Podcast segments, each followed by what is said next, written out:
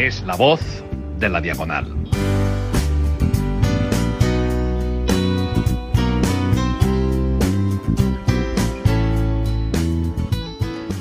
Muy buenos días, queridos oyentes, y bienvenidos a este episodio de hoy.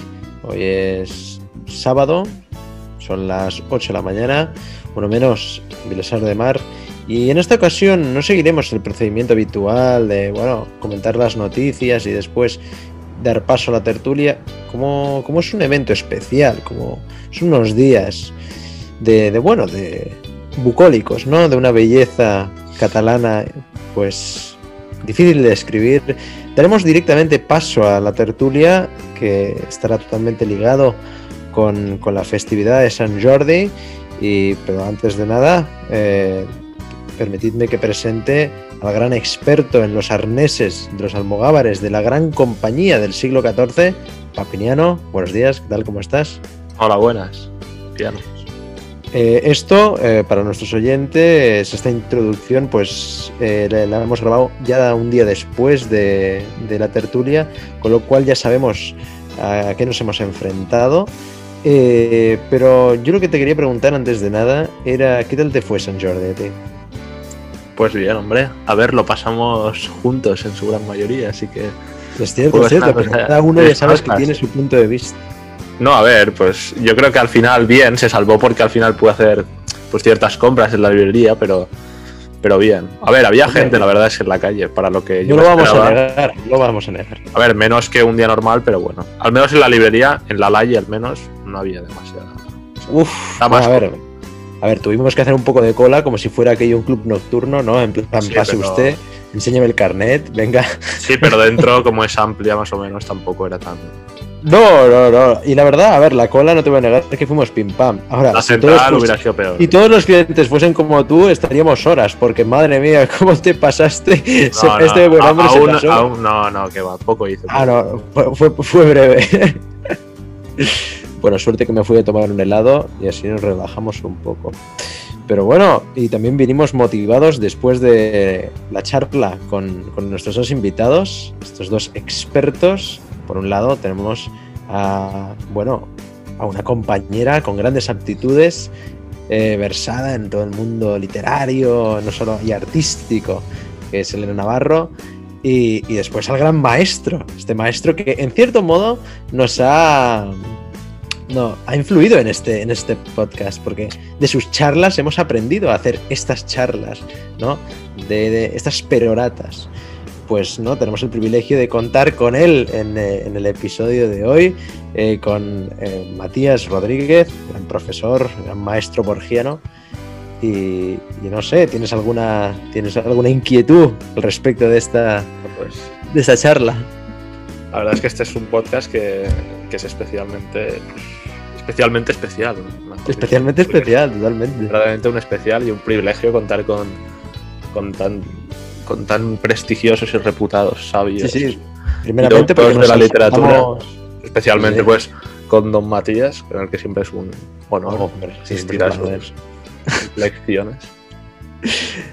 Eh, pues iremos directamente entonces a la charla. Eh, será por vagancia, será porque no hemos tenido tiempo, no lo sé, pero vamos a ir directos a, a la tertulia con estos expertos.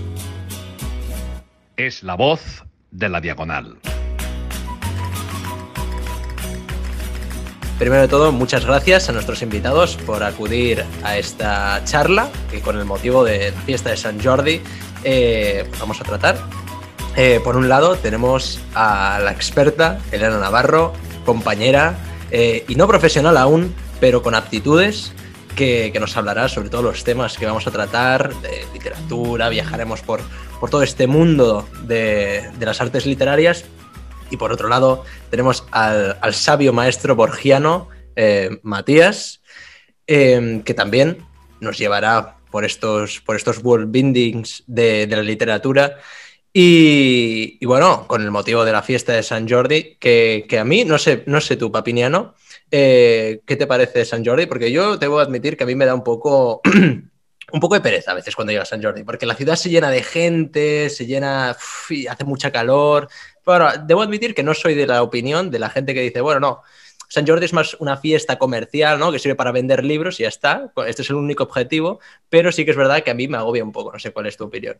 No, a ver, a mí me, me gusta bastante San Jordi. Me gusta además las aglomeraciones a mí, no sé por qué, pero, pero estar entre aglomeraciones y tal, no sé, entre las masas, me siento como que de verdad la ciudad funciona y no es un, pues un desecho muerto que a veces parece que, que está allí sombrío, como a veces puede pasar en, en, las noches de invierno. Y para mí es cuando San Jordi de verdad es cuando la ciudad muestra la, la vida. Y no sé, a ver, el tema comercial, pues evidentemente hay mucha mercantilización, pero claro, al final es eso, vender libros. Y para mí yo creo que es, sinceramente, el mejor día de, de Barcelona. No sé lo que bueno, pensarán bueno. nuestros invitados. Bueno, veremos a ver qué nos opinan nuestros invitados. Buenos días. Eh, Elena, ¿qué tal? ¿Cómo estás? Buenos días. Bien, bien, estoy bien, estoy bien. Eh, y... Te veo con ganas, te veo con ganas. Bueno, quería, sí, en, opinar sobre lo que estáis comentando y estoy de acuerdo con Papiniano, pero también con Maximiliano, es decir, estoy como en un punto medio, no me gustan las aglomeraciones, pero considero que eh, San Jordi es, vamos, el día más importante también de, de, las fiestas de Barcelona. Es decir, estoy bastante de acuerdo en que es un, un día mágico, por así decirlo, y, y, y, que es importante la venta de libros y, y, que se fomente la lectura y la literatura. Así que ahí estoy entre medias. Y de, por otro lado tenemos a nuestro gran invitado, el sabio Don Matías. ¿Qué tal? ¿Cómo estás hoy? Muy bien, la verdad que estoy bien y además la antesala antesala San Jordi. Uh, yo realmente, para mí San Jordi es especial, es, la fiesta, es la fiesta de Barcelona, yo soy isleño de Mallorca, yo me enamoro de esta ciudad con San Jordi, um, creo, más allá de lo que pueda ser mercantilista, es poder pasear, uh, ver esa rosa única con la espiga, donde además pues uno la puede encontrar en una esquina, puede ayudar desde a, los viajes de estudio, como a personas, ¿no? Pues que intentan hacer esa, esa parte, ¿no? Y, es un respeto a la rosa, ¿no? La, la, la, rosa es muy femenina, nos lleva a muchos sitios uh, y desde luego es el culto a, a, buscar un libro, buscar el que, el que tú quieres y en este caso además a mí me gusta mucho porque quien va detrás nuestro es, es, es, es, la mujer. La mujer viene detrás nuestro buscando ese libro para nosotros, indagando, curioseando y, y la hace muy especial. A, a mí, desde luego, me, me, enamora y luego pues salir a la calle. Este año será más complicado, pero es esa búsqueda nuestra. ¿no? Además, lo hace bastante espiritual. Es, llega una, una primavera barcelonesa ya florecida, verde y sí. Uh, un gran día mañana, un gran día. Además, el día 23, pues todos lo sabemos, lo relacionamos con Shakespeare y Cervantes, y es un poco también inflarse, ¿no? Recordar a, esos grandes, ¿no? Está muy bien, está muy bien, sí. Y hablando de la búsqueda del libro, yo, yo debo admitir que soy un poco novato en esto del mundo de, de las lecturas. Eh, entonces, eh, empezando por ti, Elena, ¿Qué, ¿qué, pensarías sobre qué libros son esenciales para la formación de una, de una, buena persona, sobre todo en la juventud? ¿Qué libros son esenciales? ¿Qué géneros recomendarías para la buena formación de una persona? Pregunta complicada porque recomendaría bastantes, bastantes libros, independiendo de las edades incluso. Y además tú eres de Platero y yo, además. Sí, exacto, justo.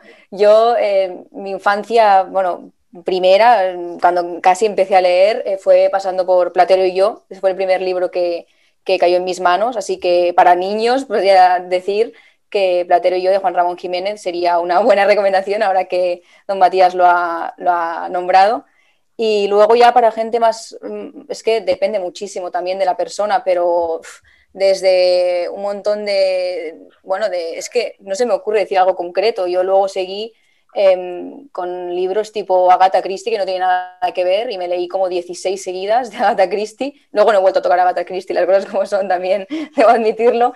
Y, y también eso podría ser bueno para gente no muy mayor. Mm, Arthur Conan Doyle también, para realmente personas no, todavía que no han llegado ni, ni a la pubertad ni, ni, nada. Pero también recomendaría muchísimo eh, tres libros en concreto que serían importantes para la formación de una persona, por lo menos dentro de la sociedad, que son las tres distopías mm, que un profesor de historia mío siempre nombraba en clase, que son la de Fahrenheit 451, 1984 em, de Orwell y Un Mundo Feliz de Huxley. Son para mí, desde mi punto de vista, esenciales en, bueno, en la vida de una persona para poder comprender un poco hacia dónde vamos, qué estamos haciendo, qué está ocurriendo, cómo funciona la sociedad y todo eso.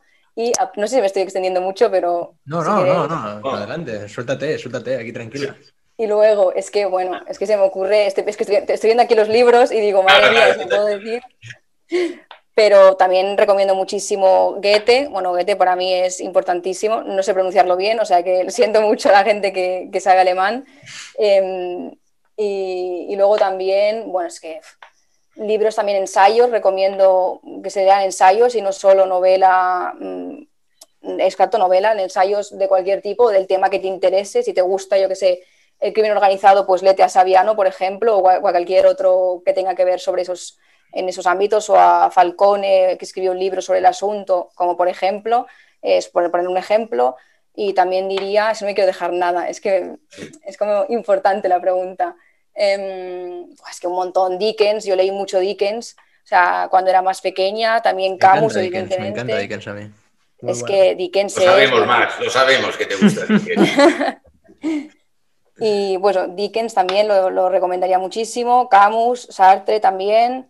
Em, es que hay un montón, es que no acabaría nunca. Virginia Woolf es que no acabaría jamás. Así que yo creo que todos los libros son importantes para la formación de, de una persona y depende mucho, eso sí, de, cómo sea esa persona. Es, es, muy, muy personal el libro que, necesites para poder entenderte o poder entender el mundo y depende mucho de la edad y de, de las necesidades de esa persona. Pero bueno, ya dejo paso al otro invitado porque madre mía.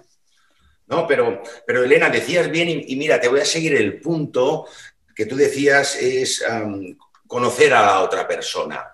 Es decir, es muy importante.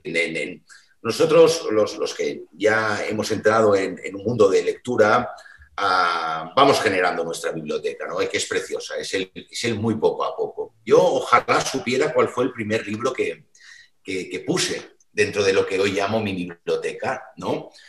y que además tanto esfuerzo nos, nos, da.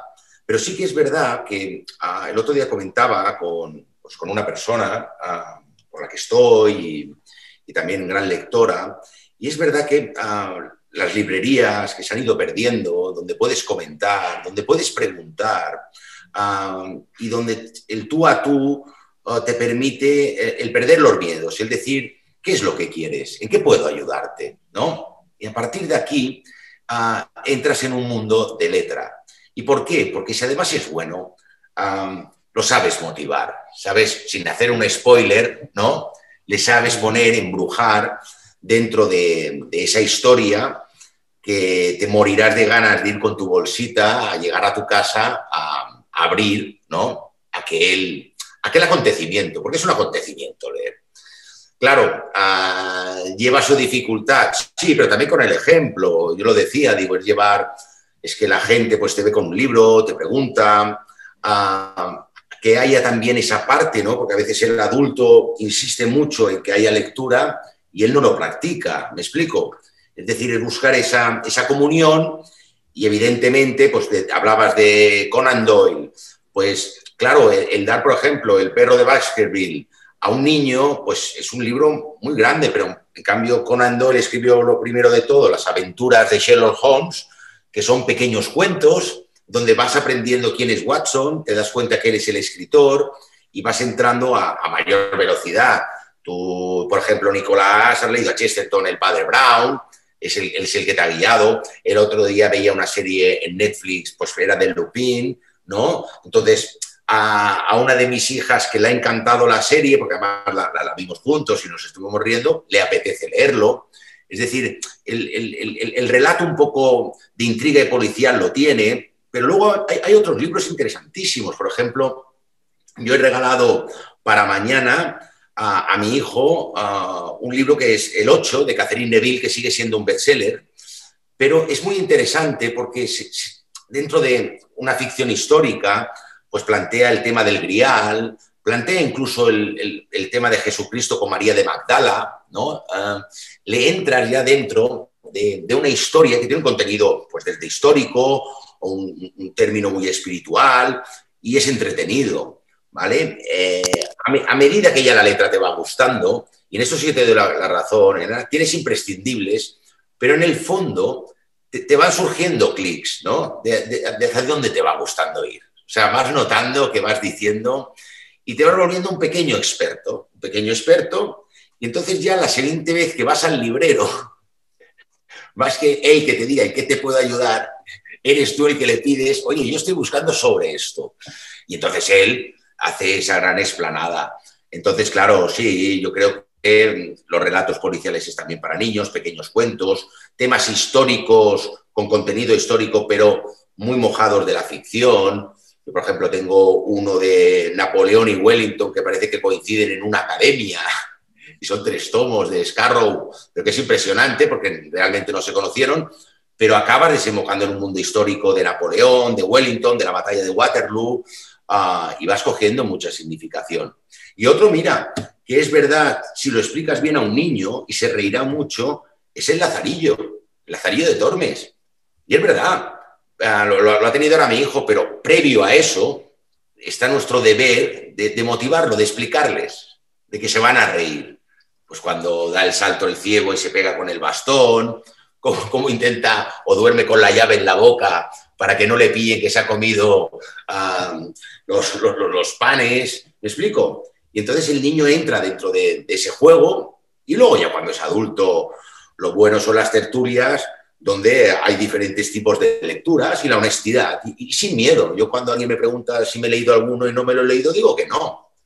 Entonces me pongo a preguntar como un salvaje. a ver si me motiva. Sí, sí.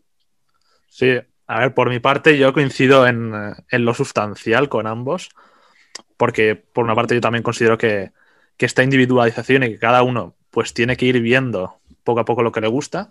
También con el apunte de, por ejemplo, del relato policial, lo considero que es bastante importante, sobre todo a etapas tempranas, porque sobre todo el relato policial introduce esta, de, esta búsqueda de la verdad, que es tan importante para, para un joven que se está formando, para ver que las cosas son verdad y mentira, y que siempre hay que intentar buscar la verdad. Y además toda la...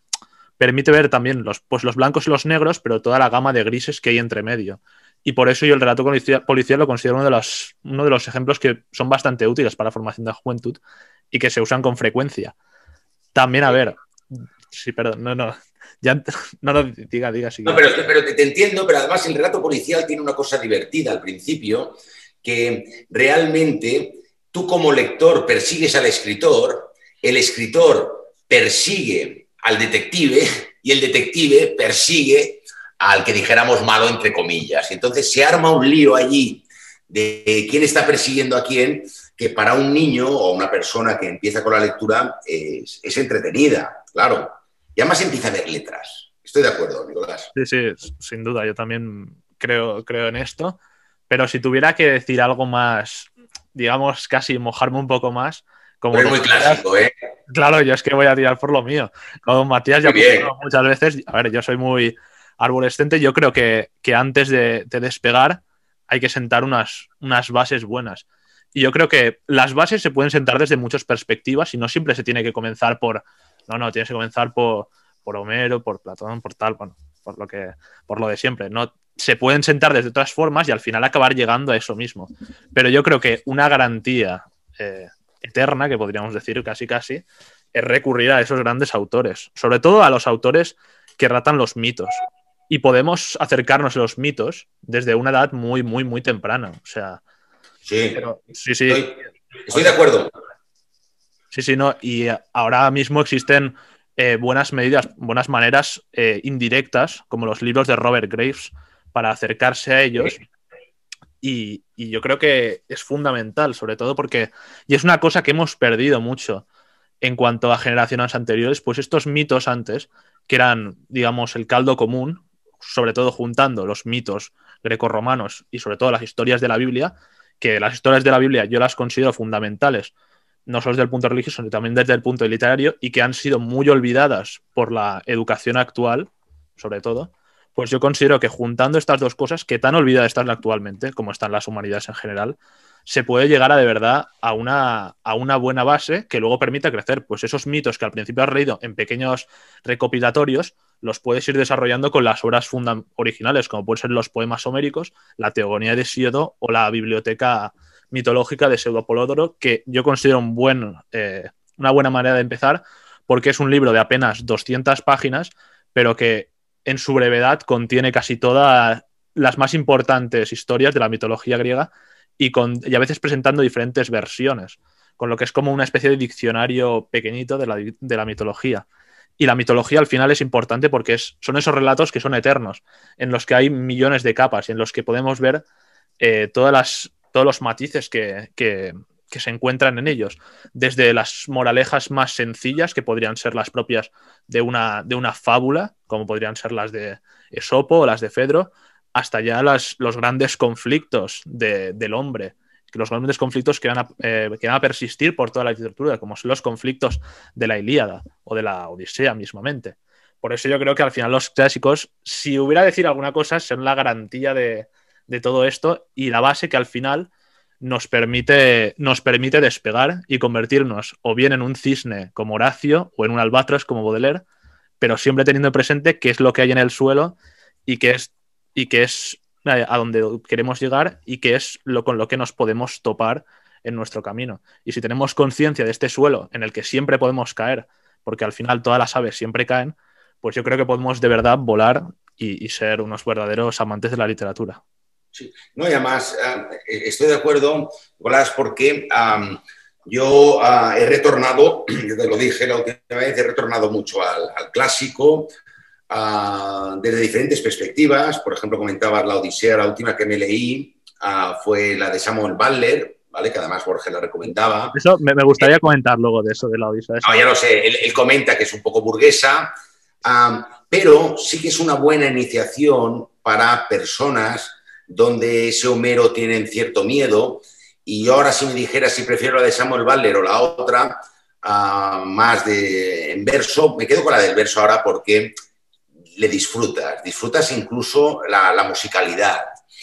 Y también es cierto, y, comentabas el tema bíblico, ir un poco hacia los orígenes y, ser serios nos permite también, y esto es verdad, ver el problema que hemos tenido de ciertas traducciones, de ciertas falsedades, ¿no? Que al final, poco a poco, de irlas construyendo, las hemos hecho verdad, pero ya con una base, una base mala.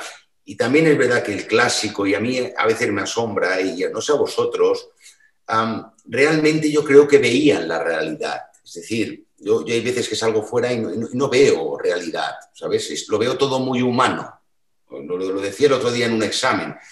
Y en cambio, volver a esos orígenes, esas personas que veían con una visión no tan mediatizada en falsedades, ¿no? o, falsas verdades o, mentiras, como queramos decir, hace que esa estructura clásica sea muy interesante. Si los mitos permiten, y tú lo dices muy bien, acercar ¿no? y, sobre todo despertar la chispa ¿no? del, lector. Nicolás, estoy de acuerdo, totalmente. Tú, tú es verdad que llevas de abajo hacia arriba, vas mezclando. Y, yo, por ejemplo, oh, pues hasta más tarde no he tenido la ocasión, sabéis, con filología, de tener a grandes profesores en la Universidad de Barcelona y enseñarme buena literatura. Y mi biblioteca, que era muy fragmentada, ahora está cogiendo un tono bastante diferente. Entonces, ah, sí, o sea, la evolución mía ha sido así más fragmentada y ahora, claro, ahora abrazo al clásico cuando tú ya lo tienes, ¿entiendes, ah, Nicolás? Es así. Muy bien. Bueno, pues entonces esto también surge otra duda, que al final es, ¿es necesario un orden en la lectura? De a partir, como ha dicho Nicolás, si tenemos que partir, por ejemplo, de la Biblia, luego ir tirando allá a los clásicos, o, podemos ir divagando de manera más fraccionada. Eh, ¿Qué piensas de eso, Elena? Insisto y vuelvo a, recurrir a, que es muy personal, aunque podría ser que sí que estoy de, que estoy de acuerdo con, Nicolás, porque básicamente si se empieza desde una base, es lo que han dicho, o sea, luego vas eh, construyendo encima. si no tienes esa base, mm, es mucho más complejo. Yo no tenía esa base, por, ejemplo, ya digo, empecé con Platero y yo y mi padre me leía el Estudiante Salamanca de pequeña y fue como...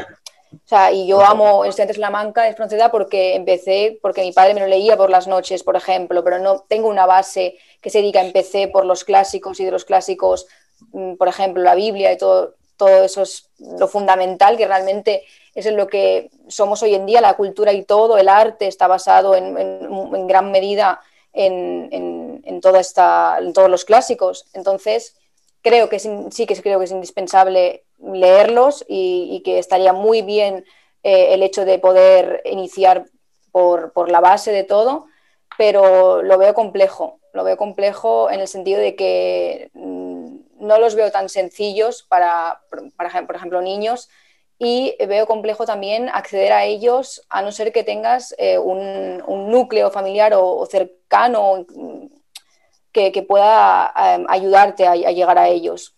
Porque, como hemos dicho, la, educación actual no eh, permite acceder a ellos cuando eres una persona muy pequeña o una persona que no, que no sabes todavía moverte mm, bien por la literatura. Pero bueno, yo leí, lo primero que leí creo que fue Platón, así que por Platón, por ejemplo, sería una buena forma de empezar y, luego ir mirando e ir descubriendo si ya has iniciado un poquito. Y, por ejemplo, la Divina Comedia me parece una, bueno, una, fantasía absoluta y, todavía sigo investigando, así que...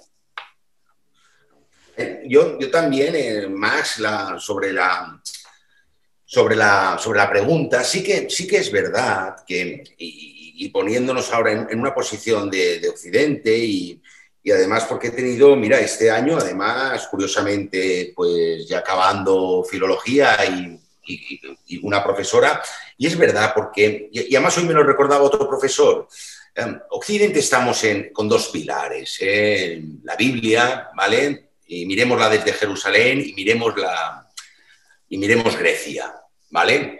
Es, un pilar, son dos pilares, los cuales cuando vamos a ir a acceder a ellos ah, con cosas preciosas, una parte espiritual, otra más de pensamiento, unida, uh, sí yo creo que ah, explicada permite, permite tener esas bases humanísticas, ya desde el pensamiento, y hablo también de lo espiritual, que luego ya se irá desarrollando. Pero estas bases son importantes, yo creo, porque a veces os he explicado el tema del, rizoma. El rizoma está muy bien. Haces una cosa finita y te vas al cosmos. El problema es cuando el rizoma, al no tener base, se pierde en ella. Es decir, sería mucha casualidad que te toque el euromillón. Lo mismo hoy coger en el cosmos y coger un punto y decir, ya tengo la gran idea y sigo para adelante, sigo para adelante. Si no hay una base, también cae. ¿Me explico? deja de ser un albatros de Baudelaire, deja de ser el gran cisne que también lo comenta Ovidio cuando él ya escribe la metamorfosis, es decir, tiene que haber eh, ese punto. Claro, si cogemos niños, creo que la educación, y aquí sí que este es el punto importante que yo os explicaba, y a mí me lo enseñaron y, y ahora estoy súper contento, más allá de que pueda escribir algo, sea un mal escritor, desde luego la literatura, y mañana es, por eso es una gran fiesta, el lector es literatura, ¿me explico? el lector es la literatura. Eso quiere decir que tenemos una responsabilidad frente a la literatura, frente a cuando lo explicamos, a quien lo explicamos, y, tenemos que ser un pequeño maestro o pequeño, pero de quien nos pide o nos pregunta, ¿no? Sin avergonzarle y irle poniendo. Entonces, sí, creo que las bases estas son, son importantes. Siempre que luego podamos incluso plantearlas y cuestionárnoslas y entonces ser una persona más rizomática o alguien que ya quiere mantener esas estructuras. Pero estoy de acuerdo. Sí, creo que hay que hacerlo y hay que enseñarlo bien. Y nosotros como lectores ah, tenemos que generar esa fiesta de sentirnos literatura. Es que además es un honor. ¿Me explico? O sea, yo no puedo ser neurocirujano. No, no puedo. No puedo, amar mi padre me mata, ¿eh? con tanto grado ya, ¿sabes? Me, me sacan de casa. Pero es verdad que nosotros con la literatura, leyendo, pasamos a ser parte de ellos, pasamos a, poder leer al maestro, podemos leer las clases, por ejemplo, de literatura europea de Nabokov, es decir, pasamos a ser parte, ¿eh? a la misma medida ¿eh? que un Baudelaire, que un Dante, me hablabas de la Divina Comedia, a la misma medida. Es precioso. Es un punto, luego claro, la, humildad cuando uno coge la pluma y, o hacemos estos ensayos y, nos vemos pues con, pues con, pues con la falta de palabra con la falta de musicalidad y habrá que irla buscando, pero desde luego somos literatura, sin duda. Sí, yo respecto a esto sucintamente, yo la verdad es que estoy también de nuevo muy de acuerdo con las posiciones de los dos. Respecto a lo que comentaba Elena, o sea, ciertamente que al final es algo, es difícil en, esta en este momento actual acercarse a ellos. Yo mismo también, o sea, yo no he nacido así con la ciencia infusa de... Exacto. Eso es importante. Yo, yo, yo, a ver, al principio también leía muchas novelas juveniles y yo creo que tampoco están, yo, yo, no creo que estén mal ni leer novelas juveniles. Al final lo que importa más es, es llegar al punto de llegada y, y, ver, o sea, al final es conseguir ver lo que a ti te gusta y lo que realmente es conveniente. Y yo creo que entre los, los clásicos es, es, un gran consenso que se ha formado a través de, de un canon que, que los siglos y los milenios y que, por ejemplo, en Dante se ve muy bien, porque al final la, Divina Comedia de Dante es una casi, es una, digamos, es una biografía de las lecturas de Dante, porque ahí puedes ver, o sea, tirando un poco, se puede ver todo lo que Dante ha leído y lo que Dante le faltaba por leer. Porque, por ejemplo, Dante no había leído la, Odisea ni la Ilíada, porque en ese momento no estaban traducidas. Se ve muy claro que no las ha leído por cómo trata ciertos personajes. Pero él lo que más ama, evidentemente, era la Eneida, que para mí es una obra superlativa. Y, encima pasea, y, encima pasea de la mano con tu gran Virgilio. O sea, tú, claro. Claro, coge la Eneida y él coge a Virgilio. Pero ojo, que Homero también estaba allí, aunque él no lo había leído del todo. Pero ya solo por las referencias que había. Y luego todo ese todo cómo domina las historias de la Biblia y también el pensamiento medieval de su tiempo, que era muy potente, con Santo Tomás de Aquino, que en verdad casi había sido un contemporáneo suyo, pero también con los viejos padres de la iglesia. O sea, me parece verdaderamente, la Divina Comedia me parece un, un ejemplo de cómo realmente hay que leer y cómo leía el hombre medieval, que era al final ese hombre que realmente nos han pintado como ese hombre tan oscuro, que a veces incluso nos pinta como un hombre que es casi retrasado mental, a veces el hombre medieval, se nos pinta como una especie de, ser, como ese hombre, cuando decidía eh, acceder a un punto cultural, podía llegar a una educación muy ordenada y muy provechosa para la vida, que a veces a nosotros hoy nos cuesta llegar, porque nos han infundido además un miedo, digamos, los clásicos, como... Sí, sí. sí, sí, estoy de acuerdo. ¿eh? El miedo, ese miedo sí que es una responsabilidad nuestra. Nicolás, tú lo haces bien. Eh, es una parte nuestra de, lo que yo llamo explicarlo un poco, pero motivarlo. Y estoy de acuerdo con, mm, con, con, la Divina Comedia. Yo la disfruté muchísimo y además la segunda lectura que hice, tuve la ocasión y os lo dije aquí en casa Ahora me levantaba muy pronto, me iba a dormir muy pronto, a las 5 de la mañana y me envolvía, me envolvía Dante. Incluso pues luego de la segunda lectura, al final, yo no sabía si las lágrimas eran por ver a Beatriz o por dejar a Virgilio. ¿Me explico lo que te quiero decir? En mi caso, más por dejar a Virgilio. Que... ¿Lo ves? sí, pero cuando te... una lágrima. Sí, pero ojo, Nicolás, pero cuando te enamores, cuando te enamores, a lo mejor uh, preferirás, preferirás hacer la epístola a tu novia, a novio, lo que sea, corresponda, pero dejarás a Virgilio. Eso es la, preciosidad del amor, ¿no? ¿Sabes? es que mañana es el Jordi, ¿eh? Nicolás, sí, una rosa. Bien. ¿Eh? alguna tengo pensada, alguna tengo pensada. ¿Ves? ¿Lo ves? ¿Lo ves? Pues no eras de la mano de Virgilio mañana. Virgilio también escribió algunos buenos poemas amorosos también. Sí, estoy segurísimo. Sí, sí. Qué bueno. Beatriz también es, la elevación un poco. O sea, la elevación en el caso, la elevación del amor y la elevación también de, la religión, porque al final significa mucho para él. Y no, no, yo totalmente de acuerdo con lo que, habéis dicho. Si quiere, si quiere Max introducir una, nueva cuestión. Sí, no, no, no, no. Yo quería, por, primero de todo, no conocía esta faceta tuya, eh, Papiniano. La verdad me ha, me ha sorprendido. Te he puesto rojo, te he puesto rojo. Sí, sí, eh, me ha sorprendido de verdad. Y no, yo, pues, ahora ya que hablábamos de clásicos, yo quería ver un poco esta evolución que ha habido, ¿no? De, pasar de la Divina Comedia a todas las lecturas que tenemos hoy en día, todos los grandes bestsellers. Eh, ¿Qué opináis? Eh, objetivamente, claro, un bestseller a día de hoy, pues es un gran éxito, pero ¿pasará la historia como han pasado los clásicos? Eh, ¿deberían estos bestsellers eh, ajustarse a lo que eran los clásicos entonces, a cómo era el formato, cómo eran las historias, o debería seguir este curso, su evolución? yo si quieres, yo te digo así rápido mi, reflexión, es decir, desde luego creo que ahora hay bestsellers uh, que acabarán siendo clásicos. ¿Por qué no, no? Esto sí que lo podemos distinguir bien, lo comercial de lo que, de lo que puede ser un, un, bestseller. Luego es verdad que hay otros libros pues, que no se sabe por qué, dan en esa diana de expectativas ah, y triunfan. Y otros muchos que, quedan porque han ido a más allá, son muy contemporáneos, porque por eso el ser contemporáneo a veces es estar fuera, del, fuera del, de la realidad, ¿no? Ir un poquito un paso más allá y se acabará tornando clásico o, un gran eh, libro, pero más años más tarde, cuando a lo mejor esta contemporaneidad, que es el día a día, lo pueda llegar a entender de, ese escritor.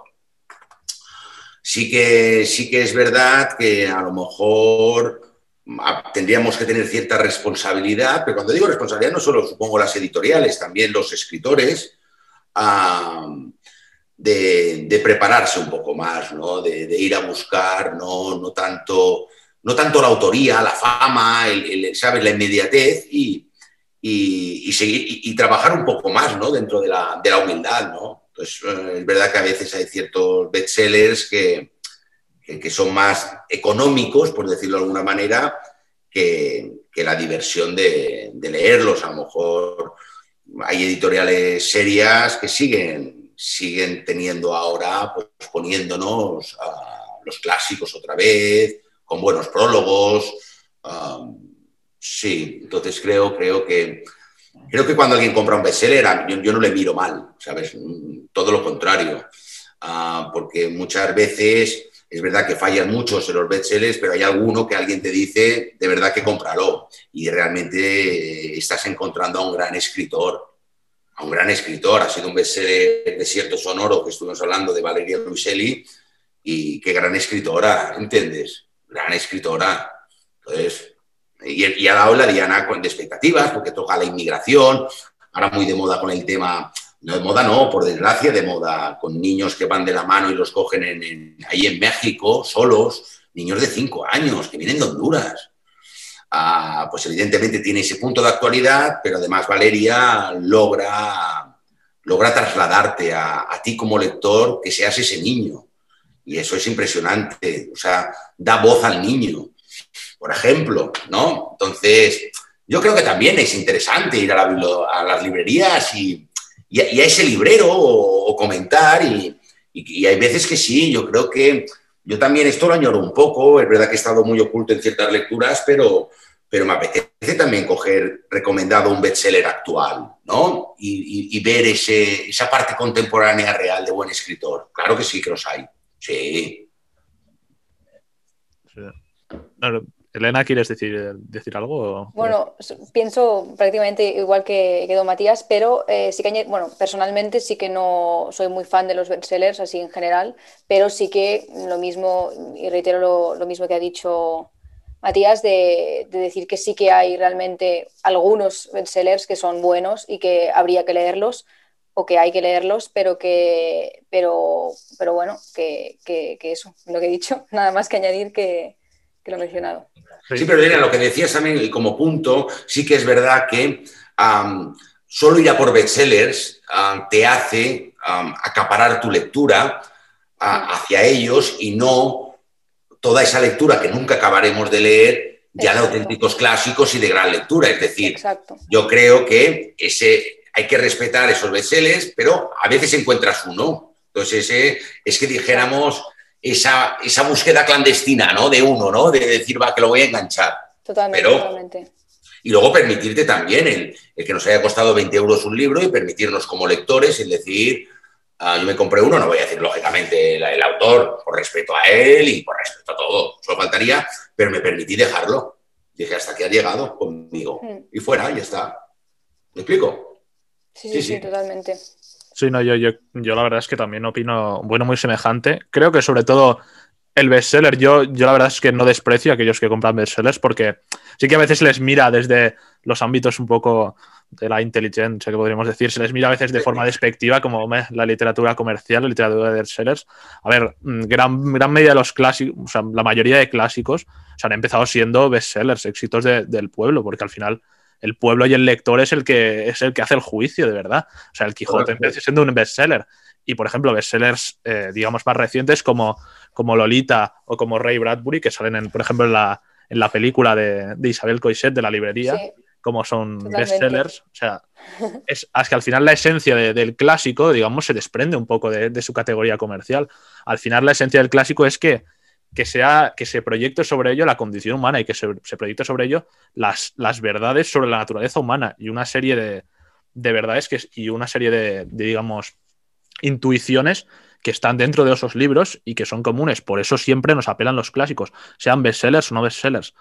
Y vamos, eh, sí, sí, hay tantos clásicos que, lo han sido a lo largo de la historia, otros que no lo han sido y que lo han sido como a posteriori, digamos, porque hay libros que a lo mejor no han triunfado, pero que luego sí la historia los ha puesto en su lugar. Por eso yo creo que al final el bestseller, pues mira, puede ser, digamos, un, criterio que al principio no hay que fijarse en ellos, como ambos habéis apuntado, porque quien solo vive de, de, bestsellers, vive del presente, vive de la inmediatez, es un... Al final los bestsellers también los dictan un poco las grandes editoriales. Pues sí, totalmente. Pues hay que saber elegir y ver qué bestsellers pues, son de verdad provechosos y, que no hay, una incompatibilidad. Y a ver, yo pues ya lo he dicho, en mi ámbito no es tanto los libros, sino más el cine. Y yo lo que estoy viendo, eh, y creo, no sé si ocurre lo mismo en el apartado de la literatura, es que la calidad del contenido está, está disminuyendo, o sea, se está viendo empobrecido. Ahora tú vas a ver una, las películas que hay en el cine y la mayoría pues son de una calidad pues bastante nefasta. Eh, y los Oscars, pues casi los de este año han sido casi risorios. Eh, entonces, ¿Está ocurriendo lo mismo con la literatura? ¿Vemos que está habiendo un declive en cuanto a la calidad de contenido?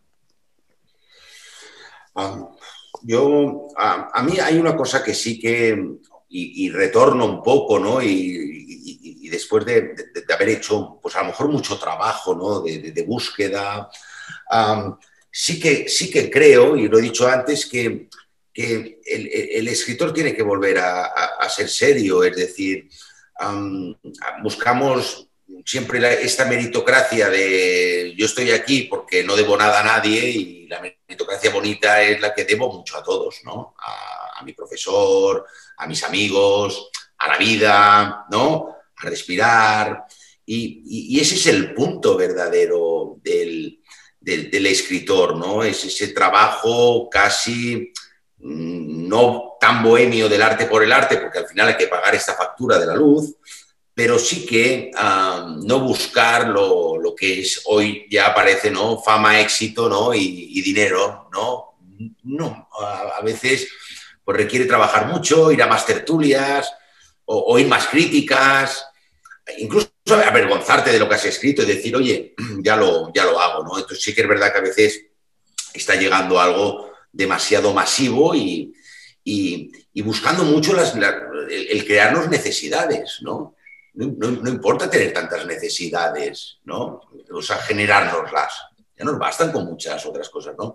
Entonces, entonces creo que sí, creo que estamos buscando un público oh, rápido, ¿no? Y, y, yo, por ejemplo, siempre he dicho lo mismo. Eh, una persona puede ser de gusto retro en el cine o incluso si hablamos de literatura, pero has asimilado. El reto es asimilación. A, mí cuando no empiezo a asimilar y me empiezas a dar una cosa, luego otra, luego otra, luego otra, pues no me permite reflexionar, no me permites pensar, no me permites hacer una tertulia de ese libro, de ir tranquilos, ¿no? Y, desde luego, y yo ahora pues tengo la ocasión de, compartir pues con, personas y sobre todo con una persona ah, que, me está inundando de ciertos libros que no conocía y, que son fantásticos, ¿me explico? Y, que incluso me insulta el, hecho de decir, ¿cómo puedes tener tú esta joya? ¿no? Hay, joyitas que se van paseando que cuando las tienes son impresionantes, ¿me explico? Y, son de gente que había trabajado mucho para hacer esa joya, ¿eh? Mucho, mucho, sí. Sí, no, no, yo en esto coincido también, de nuevo. eh, hay una industria detrás de, evidentemente, de la literatura, como hay industria en casi todos los sectores, y evidentemente, pues la industria produce en masa y también produce en masa en el sentido de escritores, y por lo tanto, eh, lo que yo creo que no es que a lo mejor, yo no sé si realmente, eh, digamos que la, la abundancia de, de, de, buenos escritores se ha reducido se ha reducido la calidad literaria en general, pero como hay tanto volumen de, de literatura pues producida en sentido en un sentido instantáneo para consumir, pues la verdad es que al final es un bosque que va cubriendo lo que son las verdaderas obras buenas que se producen cada día. Cada, o sea, sí. Y también, pues, el sistema, sobre todo en España, a veces es difícil, sobre todo el sistema de, de publicar y de poner tus libros en circulación, especialmente fuera de los grandes circuitos. Por lo que yo creo que, que sí, sí. Puede verse que, que, sí que ha habido, sobre todo en apariencia, o sea, sí que ha habido una especie de, de decadencia un poco, porque al final se intenta ir al gusto, se intenta siempre esto y en vez y se pierde esta, este escritor que escribe, pues no tan, a veces un buen escritor, pues por ganarse perras, como podría ser Lope de Vega, podría escribir obras maestras, pero todo lo que quería podía hacer el Lope. Hombre, claro, pero ahí ya estamos hablando de, de gente superior. O sea, eh, el Fénix, por algo le llaman el Fénix, claro, está clarísimo pero, pero yo creo que sí. Sí, sobre todo hay que pensar, sobre todo un escritor debe pensar sobre todo en, en, proyectar pues lo que son sus perspectivas y lo que son sus, sus, intuiciones sobre la vida para de verdad crear unas obras que, que, valgan la pena. Sí, estoy de acuerdo y además, porque además se lo merece, se lo merece la, se lo merece la palabra y además se lo, se lo merece uh, las humanidades, también cuando os decía el derecho, los ensayos, uh, es dejar de hacer todo esto tan tan humano. Es que aburre ya lo tan humano todo, porque no nos hace uh, saborear uh, también la, tranquilidad ¿no? de, de, tertulias donde nos morimos de risa. Yo siempre pongo el mismo ejemplo. Las tertulias empezamos siempre hablando del, pues yo qué sé, de cuántas huevas pone el cangrejo australiano, ¿sabes? Merengue. Y uno dice 1047 y el otro 2020, pero luego la tertulia buena es aquella en la, cual puedes discutir y, cuando puedes discutir realmente, a mí me encanta cuando alguien mantiene un discurso pero es trabajado. Es decir, sea el que sea, anarquista, acrat, lo que sea, pero que sabe las leyes, que, que, sabe el laberinto que hay. Y entonces, la, la, pregunta que hago yo puede que no me convenza su discurso, pero me permite preguntarle. ¿Me explico? Entonces, tiene que haber ese trabajo de, respeto ¿eh? y, divertido y, y, luego a mí me encanta lo, que os digo, generalmente ¿qué nos atrae siempre? Nos suele atraer siempre el diferente, porque el diferente nos permite preguntar, y si ese diferente ha hecho bien el trabajo, un buen escritor, esa lectura diferente a mí me permite a, a lo mejor encontrar cosas interiores mías que desconocía y que creo que las puedo trabajar, o en cualquier sentido. ¿eh? Uh, y también cuando veo un escritor que es un espejo mío y es un buen escritor, generalmente pues siento vergüenza. Es decir, nosotros cuando miramos hacia atrás las humanidades o la humanidad, pues sentimos mucha vergüenza de ciertos genocidios, uh, progreso hacia el hipercapitalismo, casi la destrucción con Hiroshima, por decir algo, ¿no? Es decir, leer también es avergonzarse, ¿no? El, claro, yo muchas veces he estado en un sitio donde una persona no me ha gustado del todo y luego me he dado cuenta que es un poco como yo. Entonces, lo que no me estaba gustando de él es porque me lo proyectaba de, lo que soy yo, ¿no? Entonces, la literatura es lo mismo. O sea, buscar ese punto diferente que te el clic, ap aprender, por ejemplo, poesía, ¿no? Nosotros pudimos mantener, trajimos a un poeta, Elena, a, a una de las sesiones, pero nos enseñó a, leer poesía, a, entender que lo... Y mira, va en relación con lo que hablábamos, todo queremos que sea útil y el arte consigue traspasar la utilidad por ser no útil. ¿Me explico? Porque llega al fin máximo. Es lo más útil. ¿Me explico? Mm. O sea, llega a ese punto. Yo, yo, creo que es así el arte y la poesía es eso. ¿eh? Y la poesía, desde luego, pues a mí me la están enseñando desde hace muy poco pero ahora la, la, he aprendido pues a perder la vergüenza de leerla en voz alta, caminando, ¿me explico? Hmm. No entendiendo y volviendo otra vez a él, riéndome a veces, ¿no? Y, y también, y de hecho, lo, mira, es que además lo, lo, ponía el otro día, pero yo, yo, realmente lo creo. si, escritores hoy no, no, dan la talla, la prosa, y que es lo que más suele ponerse como de literatura, hace que la literatura deje de ser arte. El que, el que aguanta que sea arte es la poesía, porque la poesía siempre es fiel a ella misma. ¿Me explico? Sí. Sí, sí. Y Elena, ¿qué, te merece a ti esta, reflexión? Bueno, volviendo con lo que tú habías introducido antes al principio, sobre también me apasiona el cine, o sea que también podríamos hablar largo tendido sobre, sobre el tema, pero creo que sí que... Ando, habla, habla de cine, estoy seguro que te encanta. Bueno, el cine me, flipa, me apasiona, pero es que hoy toca lo de San Jordi, que es mañana, y voy a... Otro podcast será entonces. Exacto. No, si quieres introducir algo de cine y literatura, adelante.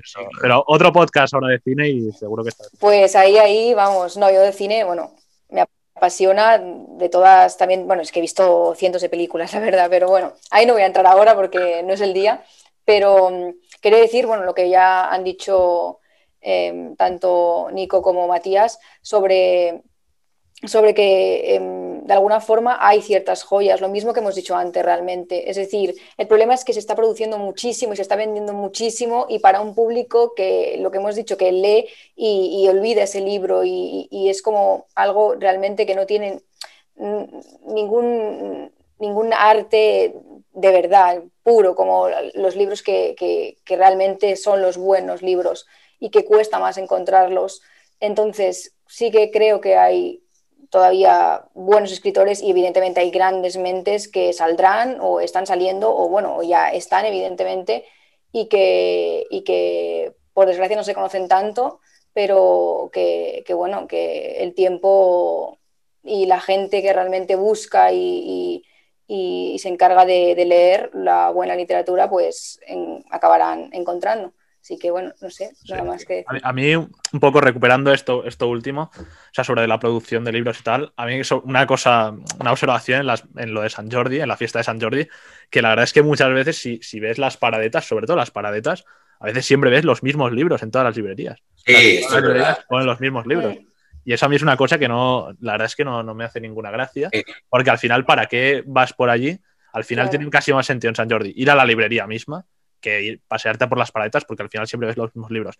Y ya introduciendo otro tema nuevo, o sea, con lo que con tu última intervención, Matías, sobre, sobre todo este aspecto que, comentabas de lo demasiado humano, que a lo mejor es que se ha, se ha humanizado demasiado todo, o sea, toda la se ha perdido este aspecto, a lo mejor esta reverencia, esta sacralidad, que no es solo reverencia, sino también es, es parte de, de misterio, sobre todo respecto a la, a la, literatura anterior, o sea, no a los no me y no me refiero solo a los clásicos, muy obviamente de la antigüedad, sino a todos los clásicos hasta, hasta los clásicos actuales, que se ha perdido ese, ese misticismo, esa, esa, especie de esa espiritualidad a, través del libro. ¿Y tú crees que, que, de verdad se puede recuperar eso? Como que se podría verdaderamente eh, adaptar pues lo que son los clásicos a la sociedad actual, como estábamos ya comentando también al principio, o que habría que, que de verdad devolver ese, ese misticismo, ese aire espiritual para devolverlo y adaptar los, los o sea, adoptar la, la, sociedad, o más que la sociedad, pues la cultura un poco, a esos mm. principios clásicos que también tienen ese, ese, ese, misterio, ese, ese misterio inicial. Y si realmente esto lleva a una situación de, de, una alteridad, de crearnos un otro, o si realmente llevamos a esa, esa eternidad donde, donde, vemos que todo es lo mismo, en el sentido de que los clásicos ya, ya eran como nosotros y por lo tanto no, o sea, todo lo que cuentan ellos lo, es aplicable a nosotros o todo lo que cuentan ellos ya no es válido porque como ya lo somos nosotros, pues no hace falta. Claro. A ver, yo lo que creo es que el, clásico, cuando hablamos de clásico, pero que no importa lo que decimos, irnos a lo que se llamaremos la época clásica, ¿no? Es decir, antes de la Edad Media. No, no, no. Clásico, mira, tiene que respirar humanidades, ¿vale? Y las humanidades no es hacer hoy todo por y para nosotros que lo convertimos en humano. Las humanidades es el encuentro con el otro, pero no solo el otro persona, la naturaleza, ah, el, miedo, soledades, la espera, me explico. Ah, ah, eso son las humanidades, eso es lo que verdaderamente para mí es nuestro trabajo. Es, esa humanidad tiene que ir dirigida al, al encuentro Oh, y respeto de dónde estamos, de todo lo que nos rodea. Y, Y yo creo que cuando busco un libro, busco esa, esa humanidad. Todo lo, todo lo que no va por, esa, por esa vía le llamaré otra cosa, pero no creo que el clásico siempre es clásico. Y si lo redactamos también, siempre y cuando esté trabajado desde lo que ha sido la idea que ha escogido el clásico, que son humanidades. ¿Me explico? Humanidad. Entonces, luego la puede readaptar, sin duda alguna, pero, o sea, no, transformar otra cosa que luego al final no sea humanidades. Entonces, yo creo que sí.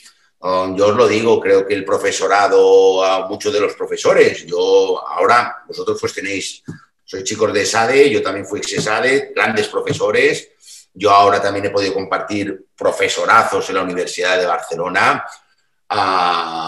creo que hay gente que está trabajando en ello. A lo mejor es verdad que tendremos que destinar pues, más recursos, a lo mejor, Nicolás, para que esto conseguirlo pues, a estos profesionales. Y ya no porque quieran más sueldo, que a lo mejor sí, porque a lo mejor los, van, van justos. Eh, no, no, más fondos a poder trasladarlo, pues poniendo más teatros, ¿no? trayendo aquí a clásicos, dejando un poco esas fronteras ¿no? que a veces los nacionalismos no nos dejan ¿no? respirar ¿no? Y, ver la belleza desde un teatro catalán a un teatro nacional, poder traer, no, sé, buenas, buenas compañías de afuera. ¿eh? Y, y, entonces se convierte todo en una fiesta, ¿no? en una buena fiesta. Y luego, evidentemente, buscar los espacios porque luego hay que irse a trabajar y... Pero si vas impregnado de esta felicidad, que además lo da la literatura y por eso mañana es así, la sonrisa no, se te quita, me explico, no se te quita y luego pues hay días que lloras, pues, lógicamente, no, no, todo puede ser, no, todo puede ser reír, aunque oye, el 85% si podemos hacerlo, hagámoslo, ¿no? Reír. Pero luego también nos hemos de permitir llorar, estar mal, el querer estar solo. y, esto, y, en esto hay muchos profesionales, yo creo, en España, en Europa. Por eso también hemos de ser cuidadosos. Hoy ha salido la palabra canon. El canon, ojo, el canon, la palabra viene de esa vara, esa vara de, medir. Y, creo que a veces Occidente hemos hecho mucho canon, ¿no? Eh, con, muchos, con, muchas perspectivas, ¿no?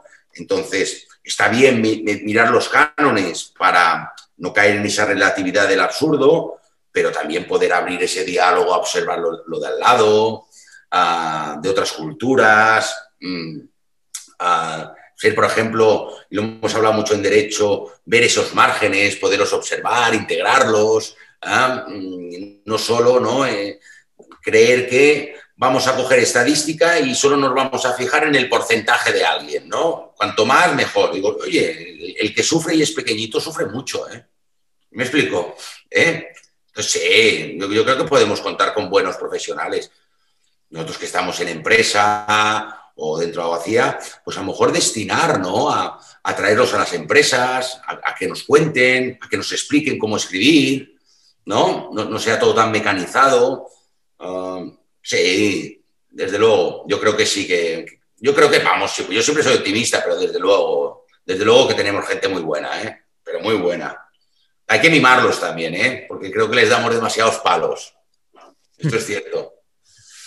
Y retomando un poco la cuestión de, como lector, donde sentarse en el libro, ¿es esencial para una buena novela, una buena obra de teatro, es lo que sea? para poder identificarse con alguno de los personajes o, no es necesario para que, para que sea exitoso? Yo, bueno, respondo, pero luego yo, quiero, también oír a Elena aquí. Yo, claro, venía de una, de una, cultura a lo mejor muy marcada ¿no? en, el estudio, en, la memorización. Ah, y yo solo quería personajes masculinos, porque era lo, que buscaba, creía que eso era la lectura.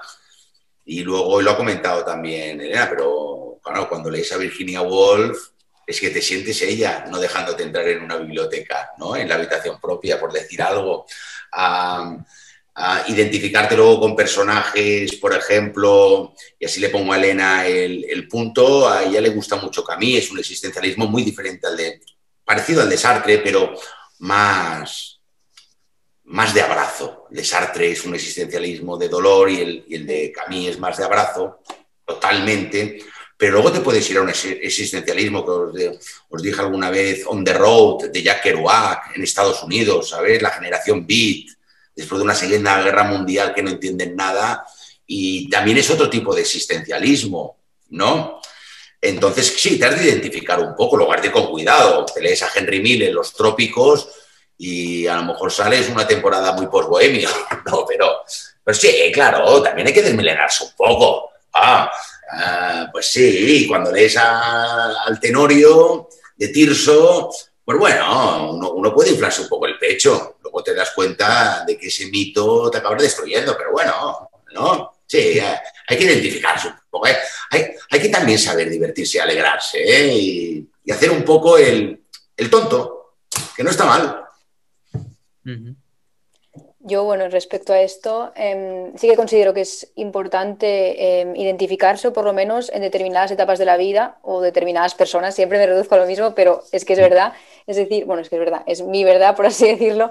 Pero mm, sí que es importante identificarse cuando, eh, por ejemplo, no te sientes comprendido, te sientes a lo mejor perdido y necesitas buscar esa similitud con otros que se encuentra muchas veces en los libros y en determinados personajes y eh, que son necesarios para comprender lo que te, lo que te ocurre o, o, cómo eres o quién eres. Entonces, sí que es eh, realmente importante eh, poder encontrar algún personaje al que decir, vale, no estoy solo o no me siento solo o, o tengo algo en común. Y si es importante que la gente se identifique con los personajes para que un libro triunfe, eh, no lo veo indispensable. O sea, puedes leer un libro que, el protagonista o los personajes no tengan absolutamente nada con lo que te identificas, pero siempre va a haber algo con lo que te vas a identificar en el fondo, porque es humano, es, es en sí una, una creación humana. Entonces, mmm, sí que considero que es importante identificarse, pero hasta cierto punto. Es decir, y con cuidado también, como ha dicho Matías, no sea que, que leas un libro, yo que sé, que tenga algo así muy distinto a tu vida y de repente decidas vivir la vida de esa forma y dejando todo atrás y, y haciendo alguna locura, pero bueno, que también puede pasar. Sí, yo, yo, retomando un poco lo que, lo que habéis dicho los dos, también creo que la identificación pues tiene un, un, una parte para apelar al lector un poco. No es evidentemente necesaria porque uno puede siempre tomar distancia y de verdad yo creo que a veces es, es importante, y también hay que ir con cuidado también con las ciertas identificaciones, como ya, ya comentabais. Por ejemplo, pues un caso a veces de tomarse demasiado en serio ciertos libros eh, o de tomarse demasiado en serio ciertos personajes que están construidos sobre todo con una vocación muy estética. Y por ejemplo, a lo mejor eh, pongo el caso, por ejemplo, de Nietzsche. De Nietzsche, por ejemplo. Podríamos decir. Porque, claro, a mí me gusta leer a Nietzsche porque considero que es, que es la verdad es que es un autor muy, muy dinámico, muy que hace reflexiones fuera, fuera de lo normal, pero que a veces, por ejemplo, especialmente identificarte con, con, cierta, con cierto pensamiento de Nietzsche, por ejemplo, el que exhibe a lo mejor en el origen de la tragedia o en la genealogía de la moral, eh, te lleva pues a creerte, por ejemplo, una especie de aristócrata griego de la edad arcaica, que tienes que estar por encima de, de los hombres y tratar a los demás como, como esclavos un poco, que a veces esto también es una, sobre todo es una exageración. Y yo creo que a veces ahí hay que ver un poco más un poco en el sentido estético de ese, de ese los valores estéticos. O, por ejemplo, si lees la.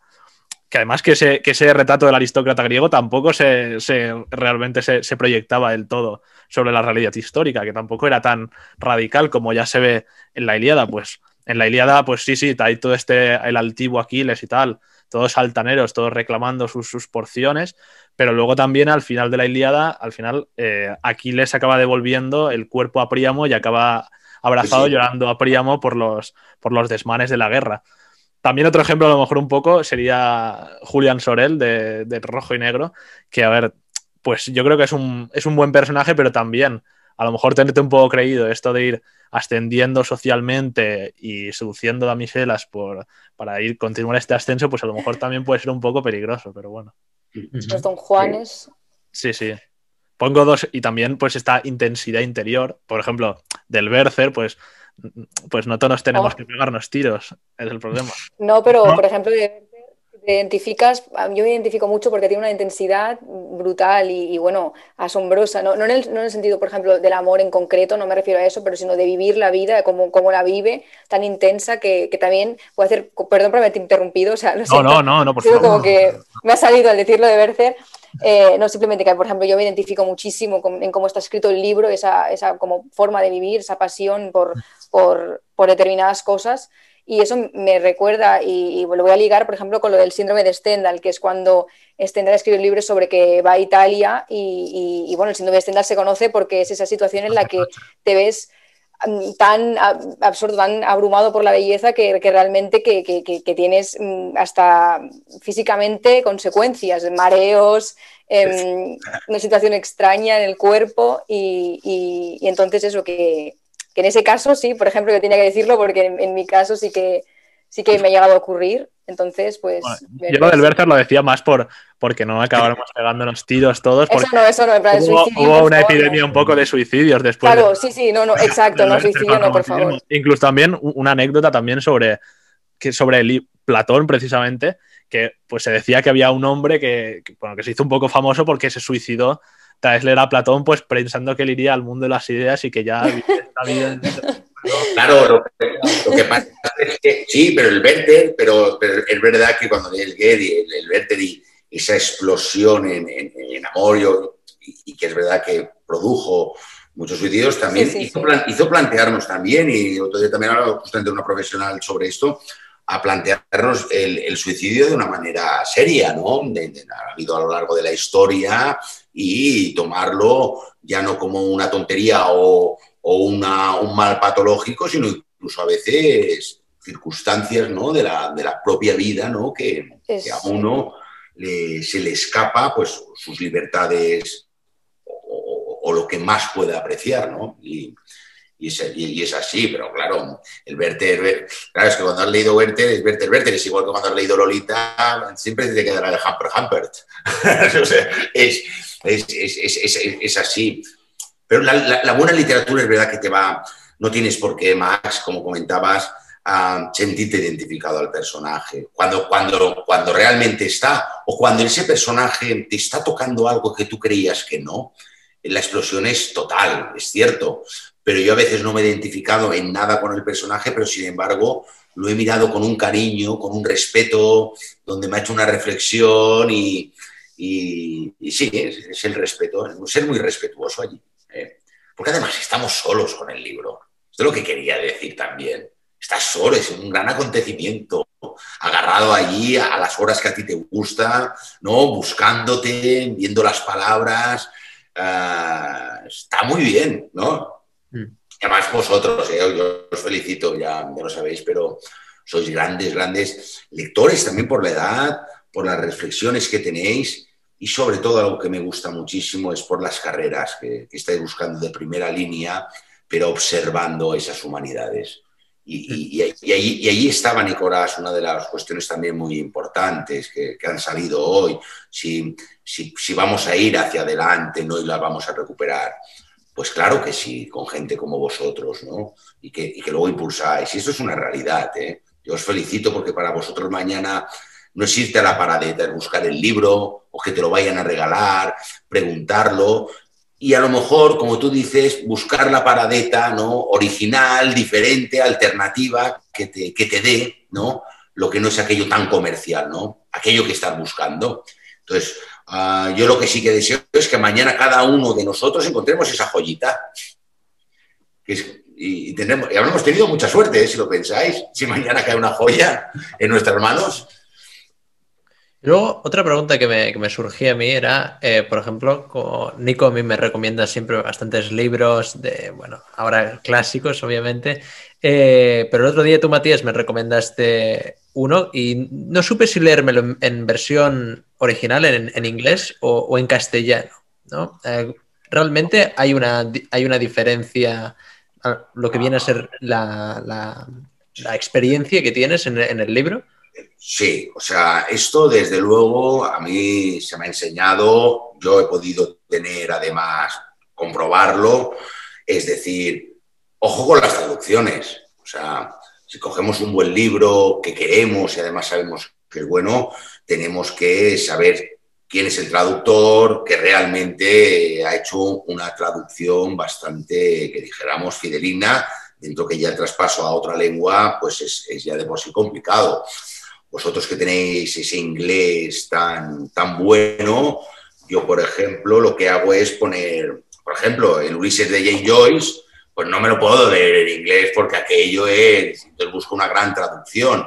Pero, por ejemplo, en una, la que, que te recomendé, On the Road, uh, te la de leer en inglés, a Jack Kerouac, es espontáneo, es veloz, es la generación beat, es, es de frase corta, uh, y lo disfrutarás mucho. Claro, cuando puedes leer la lengua que toca, Pensad que los grandes pensadores o escritores, ah, por ejemplo, Borges, ah, creo que aprendió solamente alemán con un diccionario, luego lo dominó muchísimo para poder leer a Schopenhauer o, creo que un amuno danés para Kierkegaard. Es decir, claro, siempre que podáis leer en, la lengua esa, claro, muchísimo más rico, porque el escritor se expresa en su lengua y es así. Pero también digo lo mismo, hay grandes traductores donde hay grandes ediciones y entonces sí que hay que buscarla, una buena traducción. Mm. Nos puede costar más, desde luego, porque el traductor ha hecho un gran trabajo detrás. Casi ha sido el escritor, ¿eh? O sea, mm. casi ha sido el escritor. Yo antes el traductor me parecía, no sé, pues... Y ahora es todo lo contrario, yo me quito el sombrero. De hecho, le doy mucho las gracias, porque yo leo muchísimo libro que no está en nuestra lengua, francés, alemán, chino, japonés, lo que sea, ah, y, y, le agradezco mucho el poderlo tener en mis manos. He mm. dedicado el tiempo a que realmente lo que ese escritor decía de su lengua lo pueda yo recibir con la misma intensidad. Claro, imagínate, Elena ha dicho no sabía alemán, pero estoy seguro que si supiera alemán, ese get, ¿no? Del Werder, de, Fausto, se moriría. Claro, claro, estoy convencido y lo querría leer en esa lengua, claro que sí. Pues sí, Max, a leerlo en inglés, que además dominas el inglés tú. No, no, yo admito que cuando leí Werther en alemán y, cuando leí Historia de dos ciudades en inglés, eh, yo debo admitir que no me sentí tanto como el lector, sino más ya casi como el autor. Me sentí en el papel eh, ahí delante de las escrituras y dije, ostras, eh, cómo se procesa cada palabra, cuál es el arte que hay detrás. Y sentía curiosidad, sobre todo en Werther me hizo mucha gracia, además porque el alemán es una lengua muy dura y a mi, modo de ver es bastante, bastante ruda el alemán, pero, pero en Werther sí que la trataba con mucho mimo y con mucho cuidado, además con todas las expresiones que utilizaba. Y, sí, la verdad, yo también estoy de acuerdo que se recomienda al fin y al cabo eh, leerlo en versión original si es posible. Elena, claro, y Elena, Elena, y a mí nos está dando envidia por haber leído el Werther en alemán. Claro que sí. A mí también, a mí también.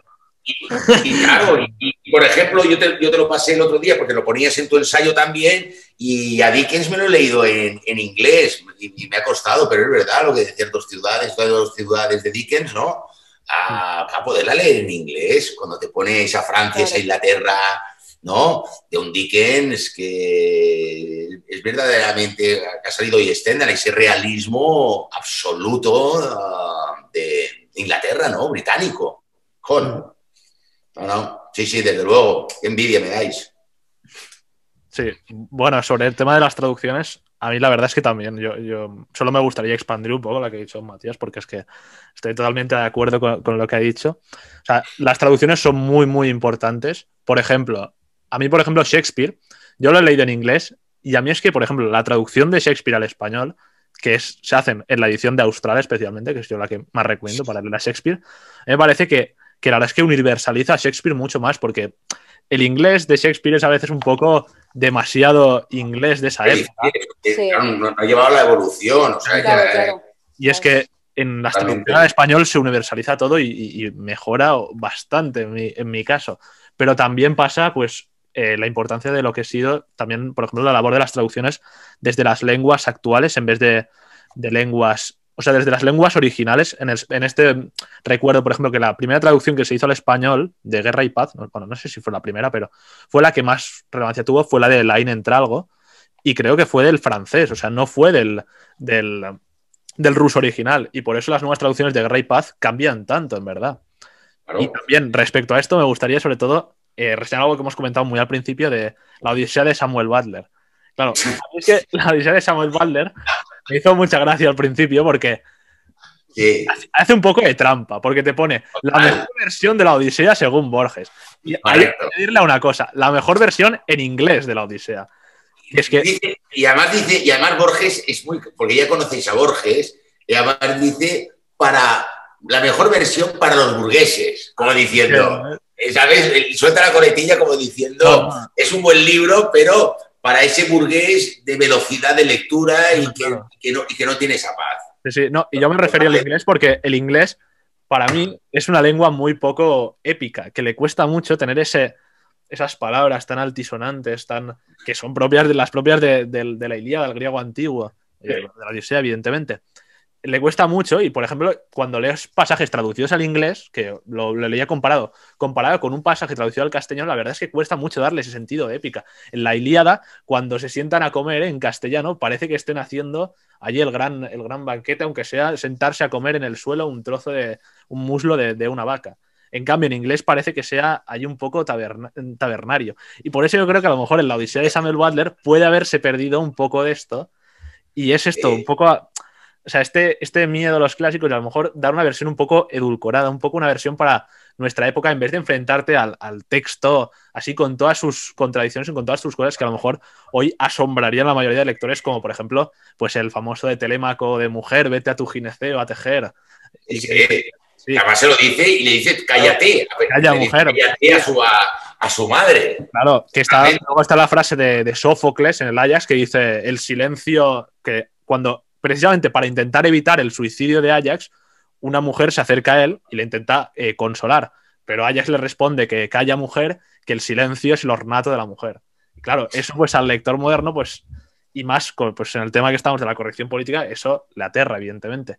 Y yo creo que a veces se puede perder todo ese, ese mundo que era eso, que al final es un mundo que es pues muy diferente, pero que a la vez es, pues, son humanos y, y comparten las, Claro. las- en, en la tragedia de Ajax de Sófocles están las, las inquietudes de la tragedia humana y de la condición humana, porque aunque sea esto, pues vemos esto. Y yo creo que por eso es muy importante, sobre todo, pues elegir bien las traducciones, elegir bien todo, porque, bueno, ¿sabes? Porque, por ejemplo, eh, de la literatura clásica, evidentemente, es muy difícil adquirir un buen dominio del griego clásico y del latín, aunque yo me afano por ello. Y, por ejemplo, los poemas, que, especialmente los poemas líricos, que la verdad es que a veces pueden parecer muy simples o muy, pues, muy, muy normalitos en, en español. La verdad es que en latín, por ejemplo, los poemas de Horacio ganan una barbaridad, o sea, son, son tremendos. Y yo creo que eso pasa, sobre todo en la poesía, que es donde es verdaderamente Sí. importante eh, las palabras y el uso del lenguaje, y Totalmente. con lenguaje grande, yo creo que ahí sí que es importante. Y si Elena quiere remarcar sobre esto, adelante. También un, un pequeño tema antes de sobre la estética de los libros, porque junto a las traducciones va también toda la edición y todo el montaje del libro y todas las cubiertas. Y yo creo que eso también para San Jordi, por ejemplo, yo lo considero un punto muy importante. Y a mí me gusta que los libros se vean, se vean bien y no solamente sean buenos por dentro. Bueno, sobre las sobre lo que estabais comentando sobre las traducciones, mm, es que totalmente de acuerdo con lo que habéis comentado.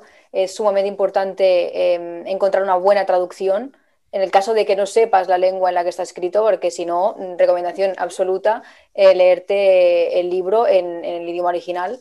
Y también, mm, sacando lo que dijo Matías antes sobre el Ulises de James Joyce, yo eh, ni de coña me lo podía haber leído en, en, en inglés, o sea, es absolutamente imposible. Entonces, pues es eso, buscas la, la, mejor edición, la mejor traducción dentro de lo, que, de, lo que, de lo que hay para poder leerlo y también poder disfrutarlo. Pero claro, siempre, siempre hago por, por, por, por la lengua mmm, original del libro si tienes la, la, el conocimiento sobre, sobre esa lengua. Pero bueno, lo de las cubiertas y tal os lo dejo a vosotros que, que tenéis más conocimiento sobre el tema. No, no, era solo un bueno, yo, estoy, yo, estoy, con Nicolás con lo, con lo de la cubierta. ¿eh? Ah, es decir, yo muchas veces lo que hago es esa buena joya de libro, me compro la de bolsillo para irla machacando y, y metiéndole boli y subrayando con lápiz y lo que sea, y, y luego sí que me gusta tener eh, ese objeto, pero que no sea de decoración, sino es casi como de respeto, lo, lo- convierte casi, lo hace desde música a la propia, a propia pintura, ¿no? Es decir, cuando tienes una buena edición, es que además acariciarlo, el tacto, ah, juegan muchos más sentidos que solo lo que va a ser la vista, ¿eh? Y también es, es, un, es una alegría, totalmente, totalmente. Y bueno, cerrando ya aquí nuestra tertulia con un buen libro, aquí cerrando. eh, normalmente en este tipo de charlas, al final los invitados y nosotros solemos recomendar un libro, una película y tal. La cuestión es que han salido tantos libros y tantas recomendaciones que si os queda alguna por hacer, yo os invito aquí en este espacio que os dejamos de recomendar algo a nuestros oyentes para, para que lean o que, vean una peli, lo que sea. Eh, Elena, por ejemplo. Bueno, yo eh, lo primero para recomendar, que recomendaría es que de hecho tengo aquí el libro, pero para saber exactamente incluso la traducción, eh, que son los cantos de Giacomo Le- Leopardi, que están tanto en, en la traducción, la edición bilingüe de María de las Nieves Muñiz Muñiz, eh, que ha ganado de, de hecho diversos premios esta traducción. Eh, y bueno, lo recomiendo porque es un autor del romanticismo y son todo poemas y, y muy recomendado. Una cosa, antes de, de pasar a otra persona, ¿puedo recomendar una película también? Claro, claro. Y claro, dinos, por Y favor. una, y una obra de música. Es que necesito hacer como las tres cosas. El sí, venga, por favor, por favor. Vale, pues Arte puro.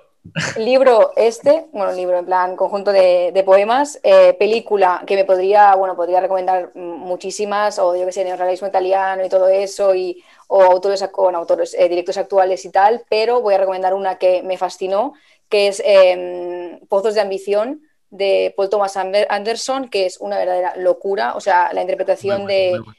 Es que es, bueno, una, una cosa que yo me quedé, es que no la voy a superar en la vida, o sea, va a ser, va a ser algo que ya va a marcar a partir de ahora y además es bastante nueva, es decir, no es pues las clásicas que, que- también me, apasionan, los clásicos, y recomiendo esa película y de música, personalmente una con la que estoy últimamente todo el rato poniendo, que tampoco es ni Wagner ni Beethoven, que son como mis, mis grandes em, músicos y tal, em, y que tampoco es actual, pero bueno, es Mahler, eh, la, la sinfonía número 5 de Mahler, el Adagietto, que es muy conocido y es una locura. Y ya está, con eso termino mi...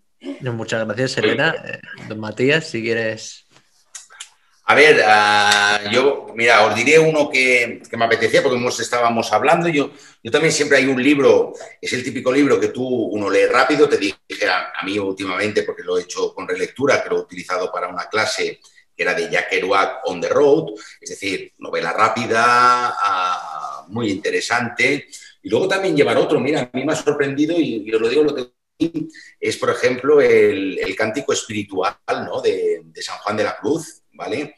Ah, que hay una, doctora en, filología, Lola Josa, ah, que vale la pena porque lo trata y lo busca San Juan de la Cruz desde una lectura hebrea y cabalística y lees todo el cántico además directamente y luego cántico tras cántico es muy bonita la explicación. Entonces os daría estos dos, estos dos libros, porque son dos libros para llevar uno en lectura rápida y luego esos momentos que tienes de hacer la otra. Ujú. Esta es mi recomendación. Bueno, yo si quieres recomiendo. También yo la verdad es que he hecho un poco de trampa porque tenía un poco esta recomendación guardada, aunque la verdad es que por los temas que hemos tratado podría haber salido antes.